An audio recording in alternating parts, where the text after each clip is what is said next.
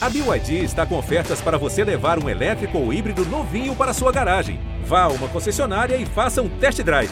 BYD, construa seus sonhos.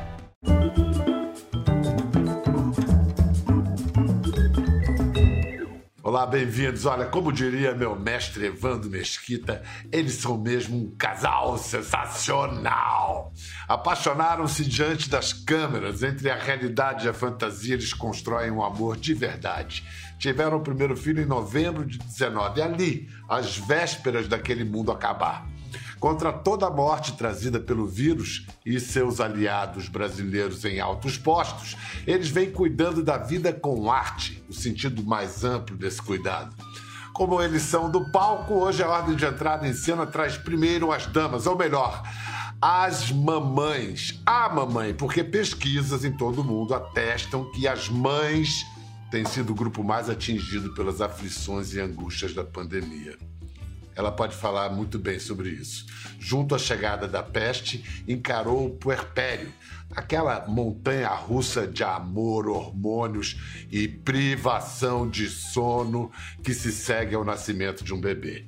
Tudo em isolamento social, sem poder contar com vovô, vovó, tio, titia, amigo, amiga. Agora ela está revivendo essa história na ficção. É uma mulher com depressão pós-parto na pandemia, em sessão de terapia. A série do nosso imprescindível Celton Mello, que chega à quinta temporada no Globoplay. E também no Globoplay a gente pode ver a atuação impressionante dela como uma médica dependente de crack na série Onde Está Meu Coração. Trabalhos de gente grande que reafirmam o talento da atriz que começou criança na TV há 21 anos e de lá para cá fez cinema, teatro musical, virou estrela de novelas e é reconhecida justamente como uma das grandes de sua geração. Letícia Colim, Ei, querida. Uau, muito obrigada. Que, que abre alas, fantástico. É, quanta história para ter uma vida ainda tão é, curta. Você está no começo da vida e já tem tanta história para contar. Olha só, deixa eu fazer as contas porque eu tenho uma menina de um ano e seis meses. Ela é de 15 de dezembro. Uri é de 14 de novembro, é isso? Isso, isso. Então ele está com um ano e sete meses. Agora a pergunta: há quanto tempo você não tem uma noite inteira de sono? Olha, é, é porque o meu marido, que a gente vai, né, depois trazer ele para cá, ele é muito generoso e ele é muito ativo, como eu acho que deveria sempre ser, né? A gente acredita nessa cocriação, né? A gente não usa a palavra pai ajuda, o pai é cria, né? Então, é, eu desde muito cedo, Bial, precisava de ajuda com as madrugadas especificamente, porque eu tenho muitas questões é, de variação de humor e questões de uma saúde que eu realmente preciso de horas de sono. Depois que eu peguei Covid, mais ainda, porque eu tive a Covid longa. É, então, no meio da pandemia, nós ainda nos contaminamos, né? É, e aí, eu tô com várias questões neurológicas que eu tô em tratamento. Agora tá tudo bem, não foi nada grave. Então, com isso, eu realmente preciso dormir algumas horas seguidas. E com isso, o Michel virou o sentinela da madrugada. Então, é, ah. ele é o dono das maiores olheiras da casa, esse prêmio vai para ele e, e, é isso. Mas também isso não deixa de ser uma declaração de amor a você, ao Uri, é. ao projeto que vocês é, escolheram compartilhar. Que bacana. É. E, e, você deu de mamar até quando? Assim, deu para você amamentar? Eu amamentei até os oito meses, mas Ótimo. não foi fácil, não foi fácil, porque eu não sentia assim uma iluminação maravilhosa, incrível, de falar, nossa, que delícia que amamentar, uh, essa vida, nasci para isso. Não era assim, tá? Eu amamento porque amamentei, porque sei que o leite materno é um milagre, né? Ele vem ali para fortalecer, fortificar o nosso bebê. Eu estava em casa, tive essa, essa, esse momento, né, de, de ficar em quarentena, de poder ficar em casa, esse privilégio de não ter que ir para a rua, é, é, trabalhar, né, essa obrigação, assim como muitas, muitas mulheres que sustentam a casa fazem isso. Mas, assim, é, sempre foi muito desgastante para mim. Eu não sei, as mães que estiverem me ouvindo estiverem sentindo isso, é, é, eu acho que a gente Vocês não estão sozinhas, juntas. vocês não isso. são as únicas. É. Você tem feito isso, é, esse, eu acho que tem trabalhado, é, tem demonstrado, tem dividido com as pessoas, as suas seguidoras, principalmente na, uhum. nas redes sociais, que, pô, olha, maternidade, não vamos idealizar. E é uma experiência que, por mais assim que alguém compartilhe com a gente, que a gente tenha um, um, um, círculo né, de apoio mesmo, de, de médicos, de pediatra, de internet que tem informação, de tutoriais e tudo, é empírico. Então, não tem como comparar com nada que eu tenha passado. Então, assim, é só vivendo e, e só é, tropeçando, caindo, levantando. Às vezes a gente chora, às vezes a gente ri. É, vale muito a pena, a melhor experiência da minha vida. Eu faria 200 vezes tudo de novo. Mas sejamos honestos, né? É, isso mesmo, exatamente, exatamente. É, vamos ver a sua personagem Manu na sessão Sim. de terapia, falando um pouco sobre tais questões. Ela estava chorando demais e eu estava cansada demais. Eu não sei se você é pai, mas você já deve ter escutado, né? O choro do, do recém-nascido, como é. É, é, é difícil. É difícil, sim. Bebê chora, chora, chora. É um pesadelo. Ela chorou muito aquele dia e eu fiz tudo o que eu podia para fazer ela parar de chorar, mas eu não consegui. Eu levantava, sentava, eu apagava, desligava a luz, acendia a luz, tentava cantar uma musiquinha, eu ninava ela, troquei ela, eu, eu tentei dar banho nela, eu troquei a roupa dela também. Não parava, não parava. Eu liguei o secador porque eu tinha lido na internet que o barulho do secador ele lembra, né, o útero e a criança se acalma, não acalma. E eu comecei a chorar. E quanto mais eu chorei, mais ela começou a chorar também. Então eu tinha que fazer aquilo parar. Eu precisava sair dali. Entende? Quem entende, Letícia? É, quem, quem vive isso na pele, né? Que... Eu achei, Letícia, hum. que ali o solteirão Celton fez uma cara de brócolis ali para ser o analista, porque ele não tem a menor ideia desse negócio. O Caio pode ter, mas o Celton, olha. Hum, sim, difícil, é difícil, sim. Aliás, vem cá. Não foi muita cara de pau do Celton te chamar para fazer esse papel? Como é que foi essa abordagem? Não, o Celton falou assim: olha, é, eu quero te chamar para fazer um papel de sessão. Eu falei, que máximo! Porque eu amo sessão, eu acompanho sessão, eu acho um trabalho para o ator que a gente pode se debruçar ali sobre o texto, né, da Jaqueline Vargas, é uma coisa que a gente vai ali para o osso da, da cena, né, na, na, na, coluna vertebral, que são as palavras, né, porque é falar, né, análise é a palavra, então a gente vai para lá. Aí eu falei, mas o que é o personagem? Ele falou, eu vou te ligar, eu vou te ligar é, é para falar com calma para você. Aí eu falei, hum. Aí ele começou a me explicar. Aí ele falou, é uma, é uma mãe, sabe, Letícia? É uma mãe, né? E ela tá, ela não tá muito bem e, e ela acabou de ter um bebê e ela tá achando tudo isso muito louco. E aí eu falei, putz, Celton, eu não tive depressão pós-parto porque eu me preparei muito para não ter. Para mim era um grande fantasma e uma coisa tão possível, já que eu tenho assim, eu me conheço, eu sou uma mulher sensível, por isso acho que sou atriz, porque eu encontrei um lugar para eu colocar essa minha sensibilidade a serviço do mundo, criando coisas e também para me ajudar, né? Porque é quase uma psicoterapia também, né, meu trabalho. É, mas eu não tive, então me cuidei muito, tava com acompanhamento psicológico, psiquiátrico, tudo muito perto, assim, falando disso de um jeito muito natural, não, não achando que eu sou, né, aquele lugar, assim, é, é, preconceituoso, já, ah, essa menina, isso, aquilo, eu tô me assumindo também, sabe, Biel, falando mais disso com naturalidade.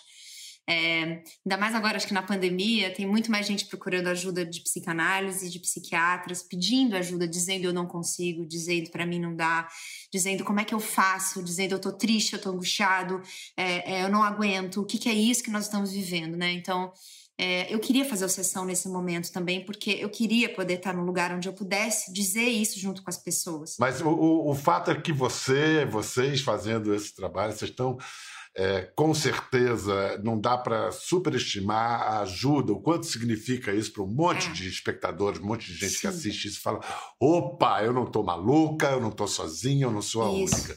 Dá para entender essa sua aproximação, abordagem tão rápida a esse personagem. Agora eu quero falar de um personagem que me muito distante de você, que é a Amanda de Onde Está Meu Coração, que é um bocado assustador só de pensar o percurso que você fez para chegar a ela. Para o pessoal que está em casa que ainda não teve a felicidade de assistir ou que vai querer ver de novo, vamos ver uma cena de Amanda para sentir a intensidade no negócio. A gente precisa conversar. Vamos conversar. Vamos conversar. Você, você, tra você trabalha na clínica? Você é do hospital com essa roupa branca? Vamos conversar. A gente quer conversar com você. Vocês, vocês querem conversar comigo? Filha. O quê? Eu não tô. Ó, ó, ó, ó. Vem não. Amanda, Amanda, Amanda. Amanda, Amanda. Para, fala calma pra mim. Para, para, para. Filha! Calma, calma. Filha! Me ajuda! Vamos lá, essa cena é o pai de Amanda, que é viciada em crack, está prestes a ter que interná-la compulsoriamente. Esse é um debate delicadíssimo. Vamos lá, primeiro o Fábio, também numa interpretação, interpretação comovente, ele com a história de vida dele fazendo esse pai. Mas eu me pergunto, você ali, isso foi antes da pandemia, vocês gravaram naquele mundo lá que acabou. Você ainda não tinha se tornado mãe. Quando você vê hoje essa relação pai filha, você vê de uma maneira diferente agora que você se tornou mãe? Ai, para mim é, é fazer essa cena, é, ver essa série, tudo bem. Agora, imaginar é, um filho nessa situação é aí é difícil. O trabalho da gente chegar nesse lugar, né, de recriar esse universo, porque é um sofrimento tão grande e essa essa relação da dependência, essa palavra mesmo, né, você fica dependente, o dependente químico de uma coisa para respirar, para viver, para pensar, para se locomover, para se relacionar. Nenhuma mãe eh, deseja isso para um filho, nenhuma mãe aceita isso, né? E, e, essa é a realidade de muitos brasileiros, né, Piau? Hoje em dia no mundo são 250 milhões de pessoas que têm algum tipo de dependência com álcool, com tabaco. É muita gente. Então, a gente precisa tra travar esse debate de um jeito mais amoroso, e, e menos hipócrita, porque é, é o mundo está se comprovando um lugar tão difícil, tão duro. É por um fio que se vive, né? É por um fio que a gente se sente sozinho, se sente sem saída, se sente perdido. E a droga nos abraça, essa é a verdade. A droga nos abraça e nos rouba, né? Da gente mesmo, dos nossos sonhos, das nossas casas, das nossas relações. É um colo químico, né? Um colo químico Isso. que se torna um abismo. Vamos chamar um, um, outro ator que participa da série, que hum. por, por, acaso vive na mesma casa que você, é, é, é o papai do seu filho, é. Ah, que é maravilha! Um ator. É, diz que ele, como pai, é quase uma mãe judia. Vamos chamar o Michel. Michel Melamed, vamos lá. Chega aí. Ei, Michel. E aí, meu poeta? Olha, Tudo bem? A, a, tudo. A, a, Letícia descrevendo a sua função paterna parecia uma mãe judia no melhor sentido da expressão. É, mas essa é a Letícia. A Letícia ela é, ela é muito generosa. Não, não, não. Tudo verdade. Tudo verdade. E... É, é paixão. Michel é multitalentoso poeta, apresentador, ator. Mas você precisou de uma mãozinha da sua mulher para ser escalado na mesma série dela, foi isso? é, a mãozona dela para tudo, para seguir em frente. Mas. Você se surpreendeu quando viu o nome dele, Letícia? Ou foi você que cantou? Não, eu não falei nada, nada. Eu estava em São Paulo fazendo preparação e um dia preparação pra, com a Amanda, né? E um dia eu entrei na sala de produção para saber assim, e aí que horas vai ser tal coisa amanhã? Aí, de repente, eu olhei numa parede assim e ficam as fotos dos atores como se fossem procurados, sabe? Fulano vai fazer o médico tal, fulano, Grace passou, psicanalista, não sei o que. Aí eu falei, conheço esse cara. Aí eu falei, achei que era uma brincadeira para um momento amorosa da equipe. Falei, ai, seria tão bom né, se o Michel viesse para cá fazer uma cena Mas de comigo. alguma maneira é- foi e é, né? Quando- É. Quando a Luísa me chamou, Luísa Lima, diretora, eu recebi também dessa forma. Claro, um trabalho de ator e uma relação artística, mas eu vi a trajetória do seu, da sua personagem, a jornada longa que você teria e teve, e achei que eu vinha como artista e vinha como seu marido, e vinha, Meu fiel é, vinha junto. Então você já estava íntimo da Amanda quando lhe foi proposto o Alexandre, é isso? O Ah. Alexandre era um, era um, era um médico? É, o Alexandre é um psiquiatra que ah, ele aparece mais para o final da história e participa desse momento de transformação, de possibilidade de redenção, se é que essa palavra cabe, ou de uma, enfim, de cura. Enfim, e claro, isso nas mãos de uma atriz muito talentosa e que começa a fazer sua alquimia, de vamos botar um pouco. Aí é uma loucura dela, que ela fala: você não acha que está faltando um pouquinho de solidão, porque abandono tem muito? São umas coisas assim tão sutis. E aí você vai ver e fala assim: ela tem, tem razão. Não, mas eu nunca falei essa frase. Só o Michel falaria uma frase tão bonita dessa, porque ele é um poeta. Isso já foi como ele Licença ouviu, poética, entendeu? né? licença Isso, poética. É. Vamos ver vocês dois contracenando, falando Ai, de, de algo muito simbólico e realmente efetivo na, na- numa terapia, numa recuperação. É, por que, que a gente tem que mexer na terra? Posso saber? Ué, é parte da terapia? A horta é um exercício de paciência, persistência. Pode parecer simplista, mas não é não. Você gosta, né? Eu adoro. Eu tenho uma horta em casa. Não, eu tô falando que você gosta do seu trabalho aqui na clínica com os pacientes. Eu sou médico, como você. Vamos botar a mão na terra? Vamos. Coragem.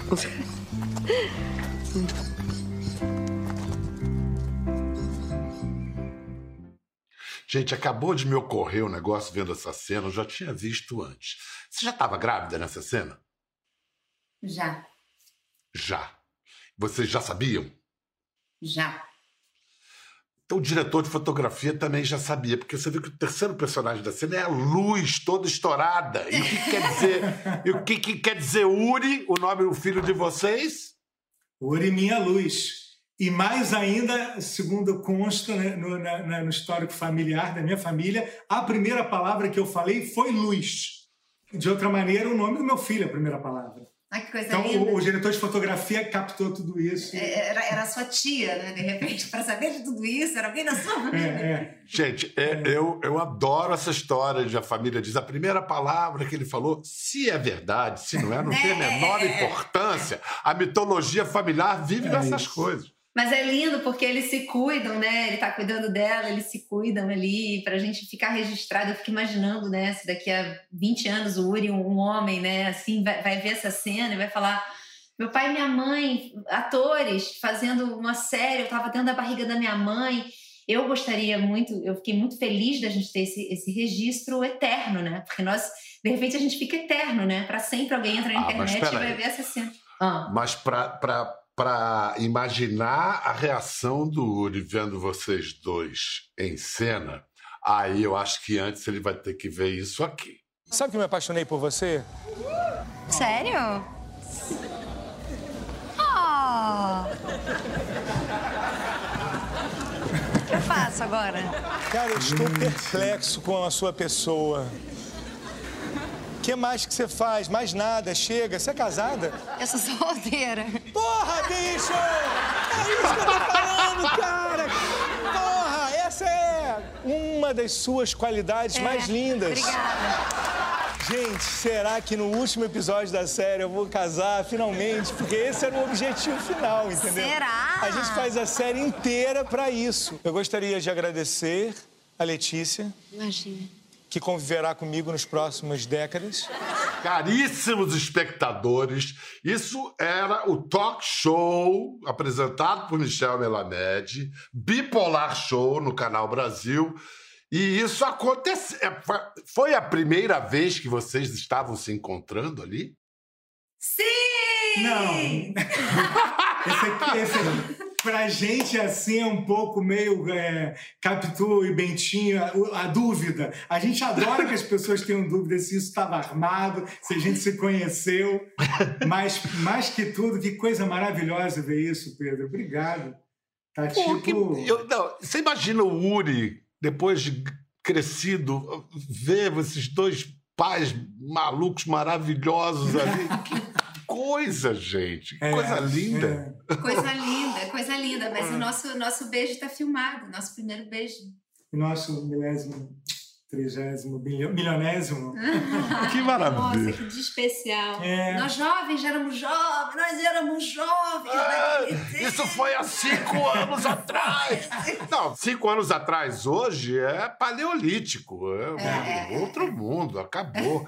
Vem cá, durante a pandemia, vocês ainda não estavam fazendo porra nenhuma, né? Só com um bebezinho, resolveram trabalhar mais um pouco. O que, que foi o Lele Misha Nano Show no Globo Show? Uh, explique-se. Ah, ah, não, explique-se. O, Michel. É, Michel, Michel, culpado. É, eu vinha vindo de um projeto, bom, tinha feito bipolar, aí achei que tinha completado sua história, as temporadas. Fiz um projeto muito grande é, para uma TV, era um projeto imenso de televisão, e aí ele não andou para frente. E aí, vindo do imenso, eu falei, então vamos fazer o menor programa do mundo. E aí a gente fez o Lele Misha Nano Show, que seria um nano show, é, é, o menor programa do mundo, programa de um minuto. E ao mesmo tempo, cuidando de um bebê, vocês dois sozinhos, como é que você. Você fez uma rotina? Você tem uma rotina, Michel Letícia? Coitado.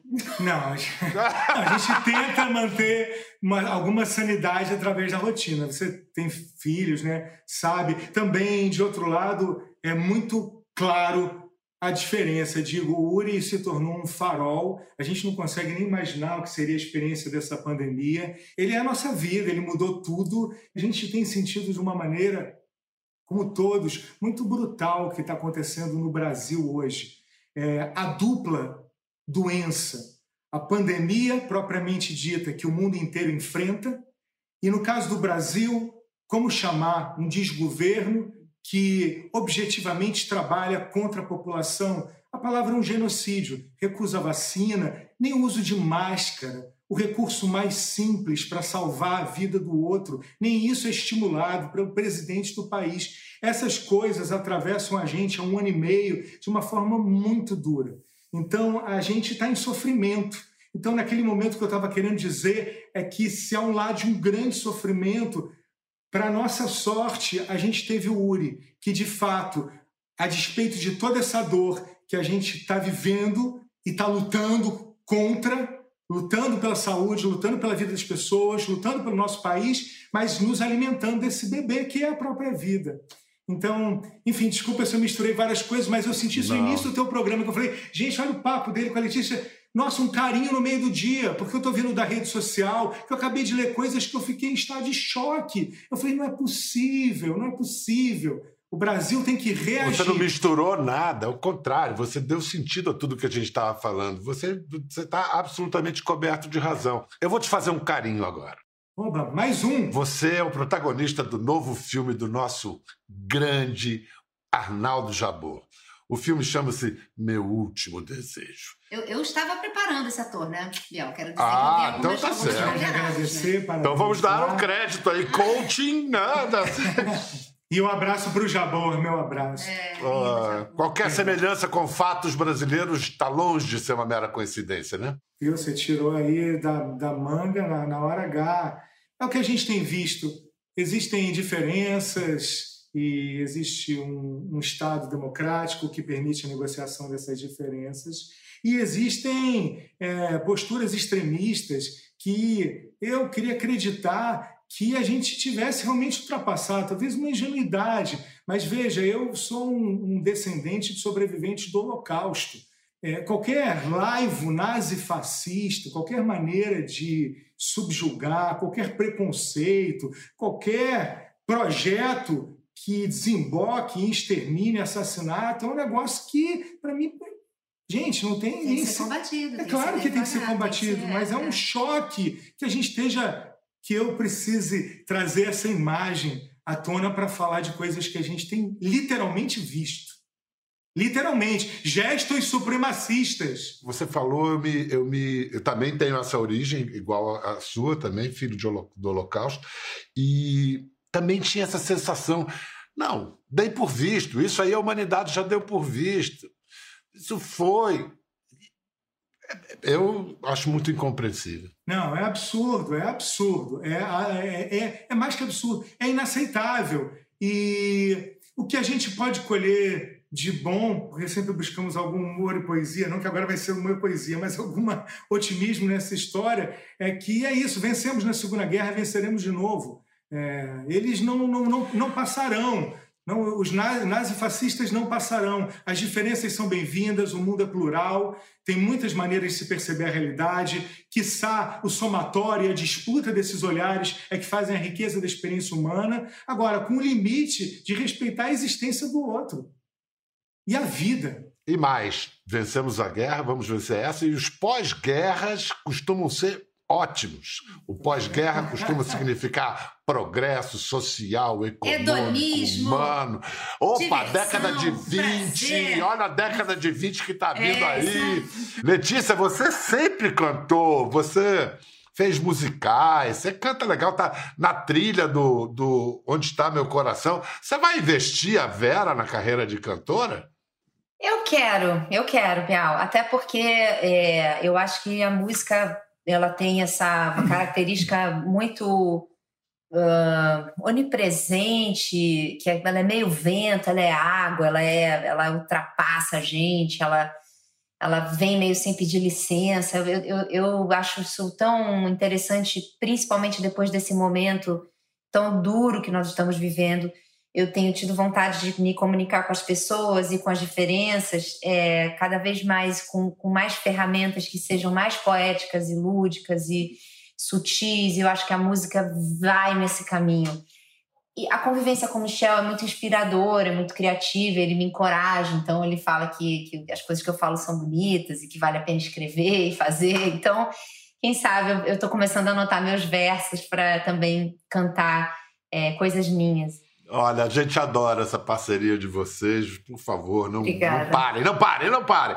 Escuta, é, você vai cantar uma, uma música que eu conheço. Vocês vão agora nos apresentar uma música que eu conheço, eu conheci. Me parece, eu, eu ouvindo a música e lendo a letra, me pareceu uma paisagem carioca, familiar. Tô certo? Acho que sim, se você viu, lá está, né?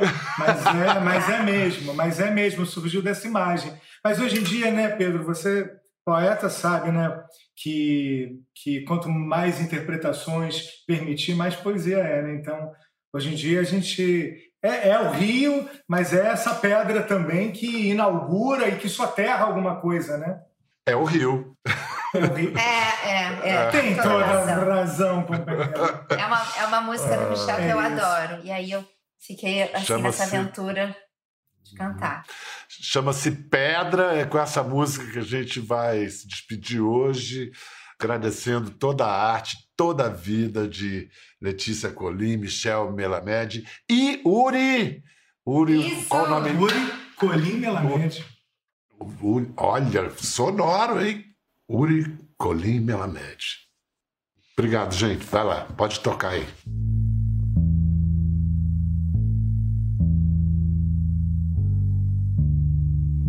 Pedra com as unhas da espera, seu topo cego afia-se no céu. Cercado pelas curvas da cidade, aguardando sua passagem, pedra uma esfera arranha seu chapéu. Pedra invadindo a sua imagem, seu colar de páginas. Na fila das setas secretas, arrebenta com a miragem, pedra, soterrando a revoada perpétua.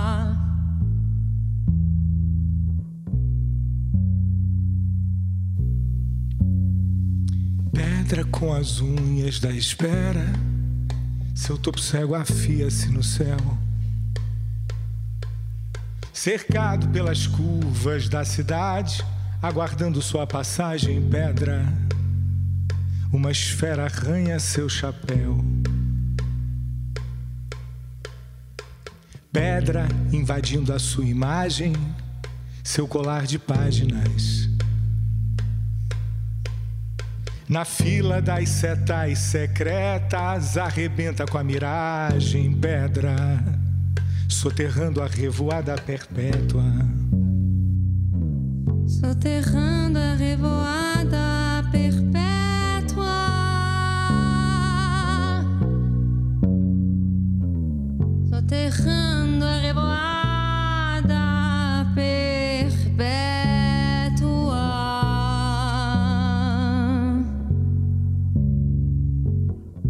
Brasil não está rachado.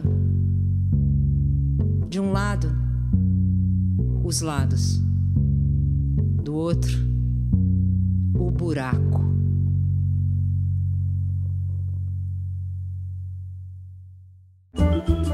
Quer ver mais? Entre no Globoplay. Até a próxima.